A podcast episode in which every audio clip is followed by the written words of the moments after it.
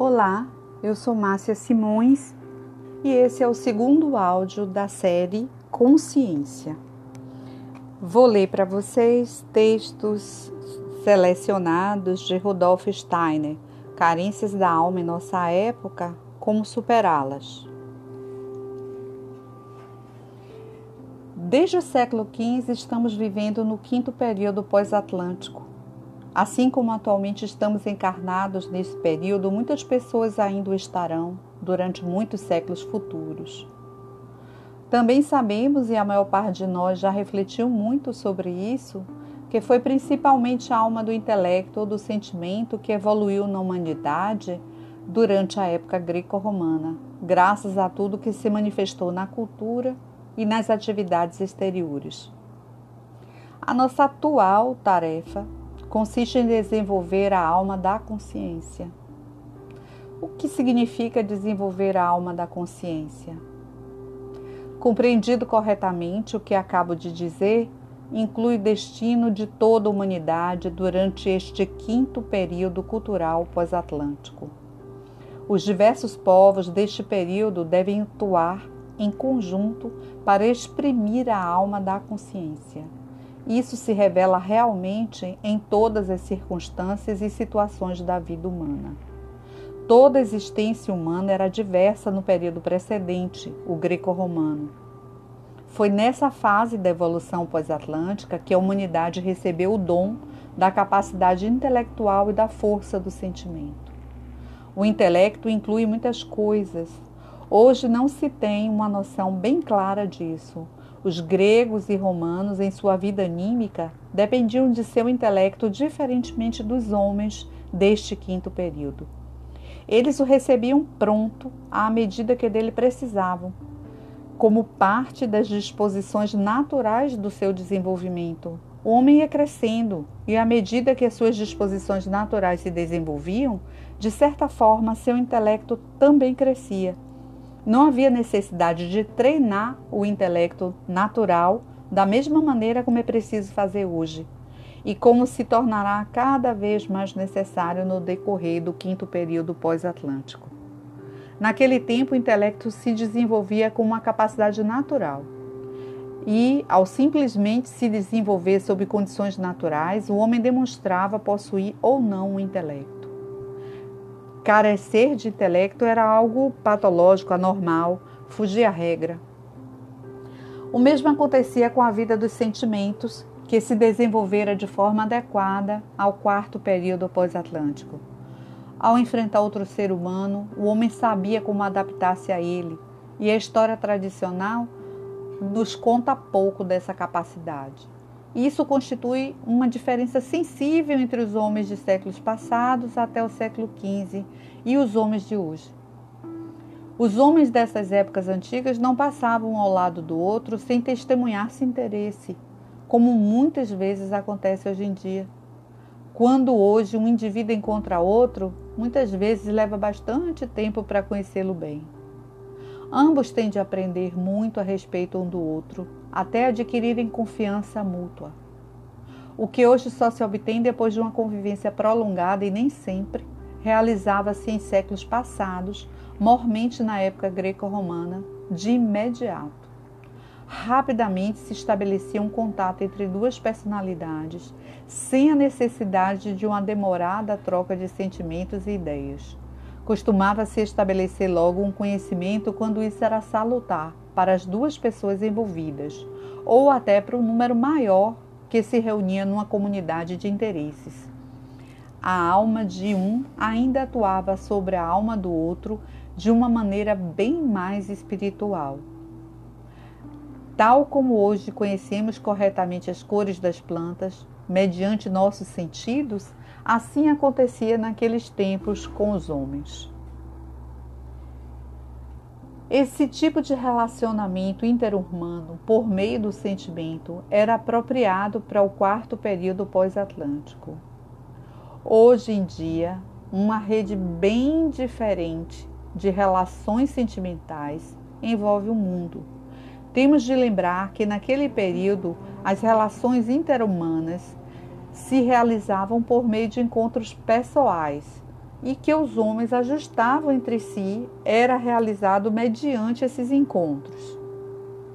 A imprensa, que tornou essas relações impessoais e continuará a fazê-lo cada vez mais, pertence apenas ao quinto período pós-atlântico.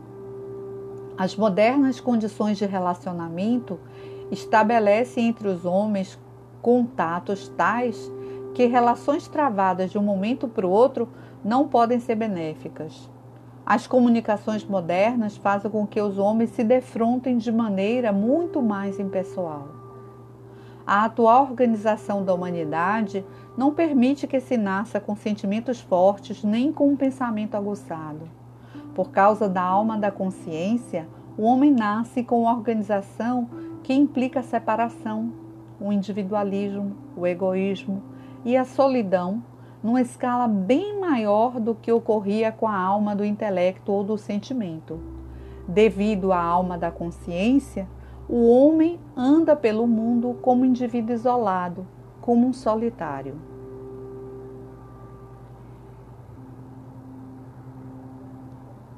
Isso não acontecia com a mesma intensidade na época da alma do intelecto ou do sentimento. O fato do homem se isolar tem se tornado a característica mais importante de nosso tempo e o será cada vez mais. A alma da consciência conduz ao isolamento, resultando daí a maior dificuldade em conhecer e ganhar a intimidade do próximo. Para se chegar a tal confiança, existe atualmente a necessidade de conhecer o outro por caminhos complicados. Qual o sentido de tudo isso? Os caminhos da vida fazem com que encontremos certas pessoas e não outras. Os homens têm de encontrar-se em condições inexistentes antes e apropriadas para o estabelecimento de um novo tipo de relacionamento.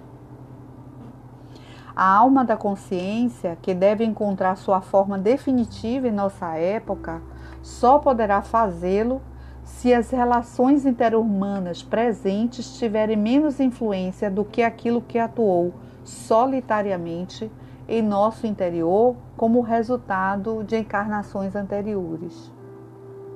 Ainda na época greco-romana, dois indivíduos, ao encontrar-se, deviam causar um sobre o outro uma impressão imediata, ao passo que a situação atual deve ser a seguinte: para que se possa desenvolver a alma da consciência, ao se depararem dois indivíduos, o que deve atuar nessa situação é aquilo que aflora de um ou outro deles como resultado de encarnações anteriores.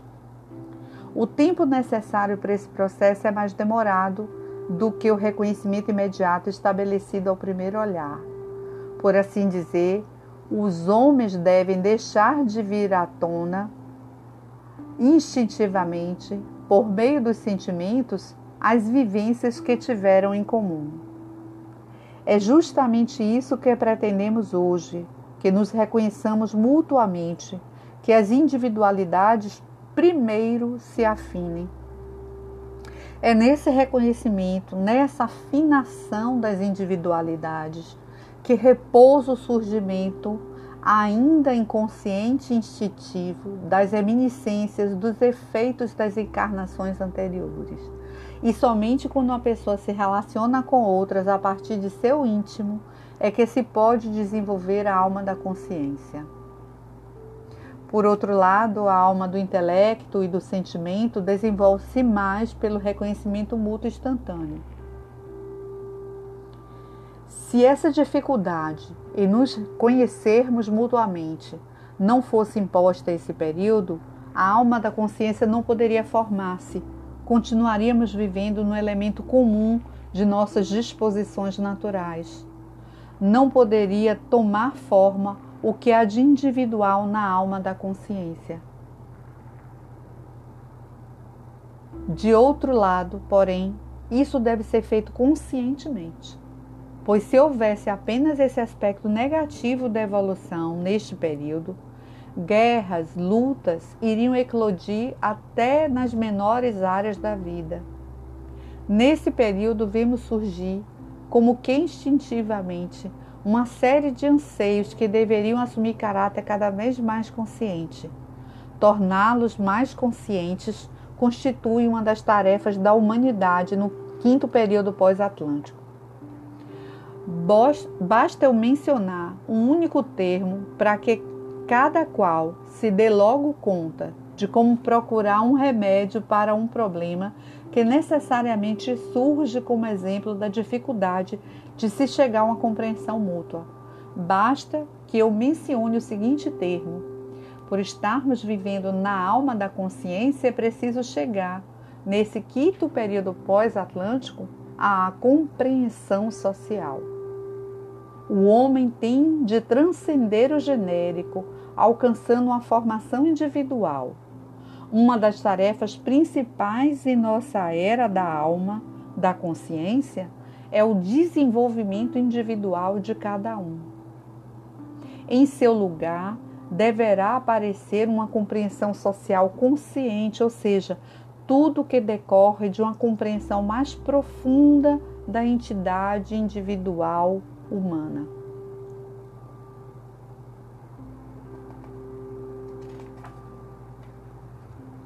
É isso.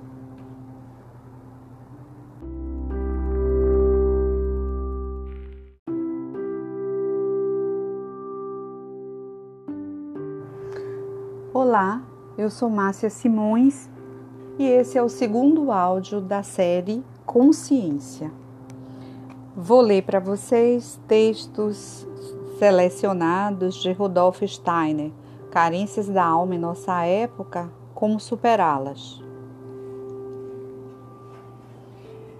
Desde o século XV, estamos vivendo no quinto período pós-atlântico. Assim como atualmente estamos encarnados nesse período, muitas pessoas ainda o estarão durante muitos séculos futuros. Também sabemos, e a maior parte de nós já refletiu muito sobre isso, que foi principalmente a alma do intelecto ou do sentimento que evoluiu na humanidade durante a época greco-romana, graças a tudo que se manifestou na cultura e nas atividades exteriores. A nossa atual tarefa consiste em desenvolver a alma da consciência. O que significa desenvolver a alma da consciência? Compreendido corretamente o que acabo de dizer, inclui destino de toda a humanidade durante este quinto período cultural pós-atlântico. Os diversos povos deste período devem atuar em conjunto para exprimir a alma da consciência. Isso se revela realmente em todas as circunstâncias e situações da vida humana. Toda a existência humana era diversa no período precedente, o greco-romano. Foi nessa fase da evolução pós-atlântica que a humanidade recebeu o dom da capacidade intelectual e da força do sentimento. O intelecto inclui muitas coisas. Hoje não se tem uma noção bem clara disso. Os gregos e romanos, em sua vida anímica, dependiam de seu intelecto diferentemente dos homens deste quinto período. Eles o recebiam pronto à medida que dele precisavam, como parte das disposições naturais do seu desenvolvimento. O homem ia crescendo e, à medida que as suas disposições naturais se desenvolviam, de certa forma seu intelecto também crescia. Não havia necessidade de treinar o intelecto natural da mesma maneira como é preciso fazer hoje e como se tornará cada vez mais necessário no decorrer do quinto período pós-atlântico. Naquele tempo, o intelecto se desenvolvia com uma capacidade natural. E, ao simplesmente se desenvolver sob condições naturais, o homem demonstrava possuir ou não o intelecto. Carecer de intelecto era algo patológico, anormal, fugia à regra. O mesmo acontecia com a vida dos sentimentos, que se desenvolvera de forma adequada ao quarto período pós-atlântico. Ao enfrentar outro ser humano, o homem sabia como adaptar-se a ele, e a história tradicional nos conta pouco dessa capacidade. Isso constitui uma diferença sensível entre os homens de séculos passados até o século XV e os homens de hoje.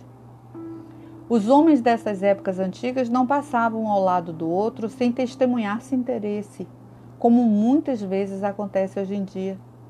Quando hoje um indivíduo encontra outro, muitas vezes leva bastante tempo para conhecê-lo bem. Ambos têm de aprender muito a respeito um do outro, até adquirirem confiança mútua. O que hoje só se obtém depois de uma convivência prolongada e nem sempre realizava-se em séculos passados, mormente na época greco-romana, de imediato. Rapidamente se estabelecia um contato entre duas personalidades, sem a necessidade de uma demorada troca de sentimentos e ideias. Costumava-se estabelecer logo um conhecimento quando isso era salutar para as duas pessoas envolvidas, ou até para um número maior que se reunia numa comunidade de interesses. A alma de um ainda atuava sobre a alma do outro de uma maneira bem mais espiritual. Tal como hoje conhecemos corretamente as cores das plantas, mediante nossos sentidos, Assim acontecia naqueles tempos com os homens. Esse tipo de relacionamento interhumano por meio do sentimento era apropriado para o quarto período pós-atlântico. Hoje em dia, uma rede bem diferente de relações sentimentais envolve o mundo. Temos de lembrar que naquele período as relações interhumanas se realizavam por meio de encontros pessoais e que os homens ajustavam entre si era realizado mediante esses encontros. A imprensa, que tornou essas relações impessoais e continuará a fazê-lo cada vez mais, pertence apenas ao quinto período pós-atlântico. As modernas condições de relacionamento estabelecem entre os homens contatos tais que relações travadas de um momento para o outro não podem ser benéficas. As comunicações modernas fazem com que os homens se defrontem de maneira muito mais impessoal. A atual organização da humanidade não permite que se nasça com sentimentos fortes nem com um pensamento aguçado. Por causa da alma da consciência, o homem nasce com uma organização que implica a separação, o individualismo, o egoísmo, e a solidão numa escala bem maior do que ocorria com a alma do intelecto ou do sentimento. Devido à alma da consciência, o homem anda pelo mundo como indivíduo isolado, como um solitário.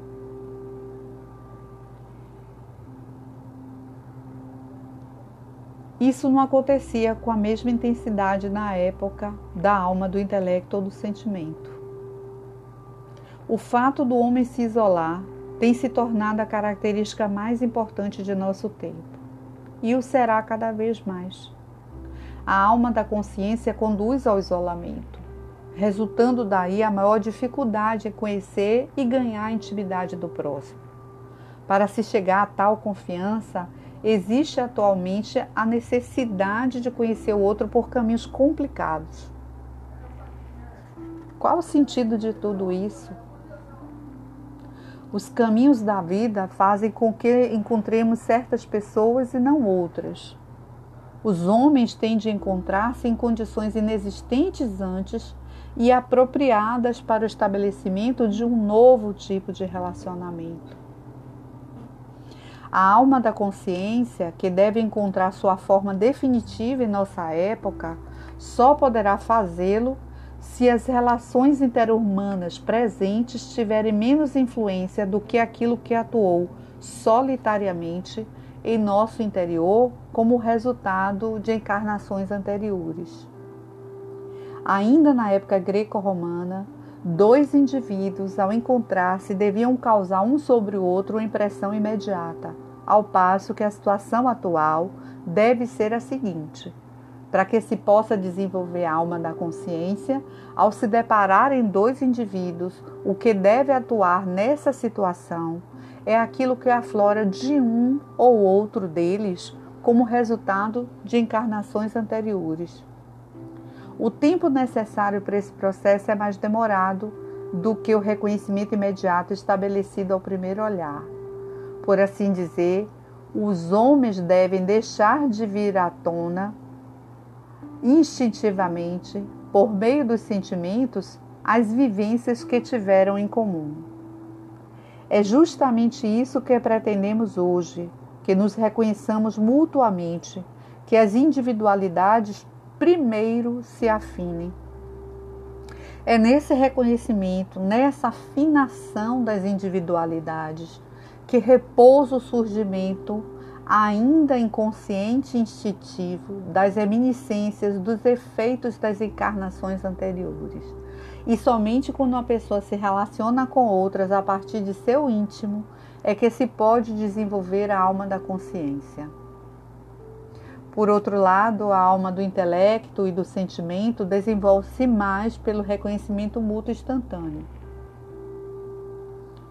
Se essa dificuldade em nos conhecermos mutuamente não fosse imposta a esse período, a alma da consciência não poderia formar-se. Continuaríamos vivendo no elemento comum de nossas disposições naturais. Não poderia tomar forma o que há de individual na alma da consciência.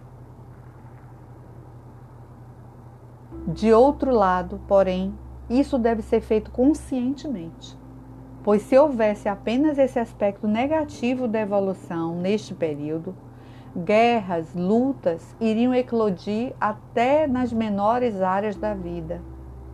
Nesse período, vemos surgir, como que instintivamente, uma série de anseios que deveriam assumir caráter cada vez mais consciente.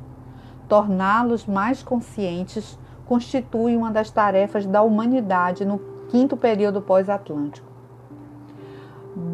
Basta eu mencionar um único termo para que cada qual se dê logo conta de como procurar um remédio para um problema que necessariamente surge como exemplo da dificuldade de se chegar a uma compreensão mútua. Basta que eu mencione o seguinte termo: por estarmos vivendo na alma da consciência, é preciso chegar, nesse quinto período pós-atlântico, à compreensão social. O homem tem de transcender o genérico, alcançando uma formação individual uma das tarefas principais em nossa era da alma, da consciência, é o desenvolvimento individual de cada um. Em seu lugar, deverá aparecer uma compreensão social consciente, ou seja, tudo que decorre de uma compreensão mais profunda da entidade individual humana.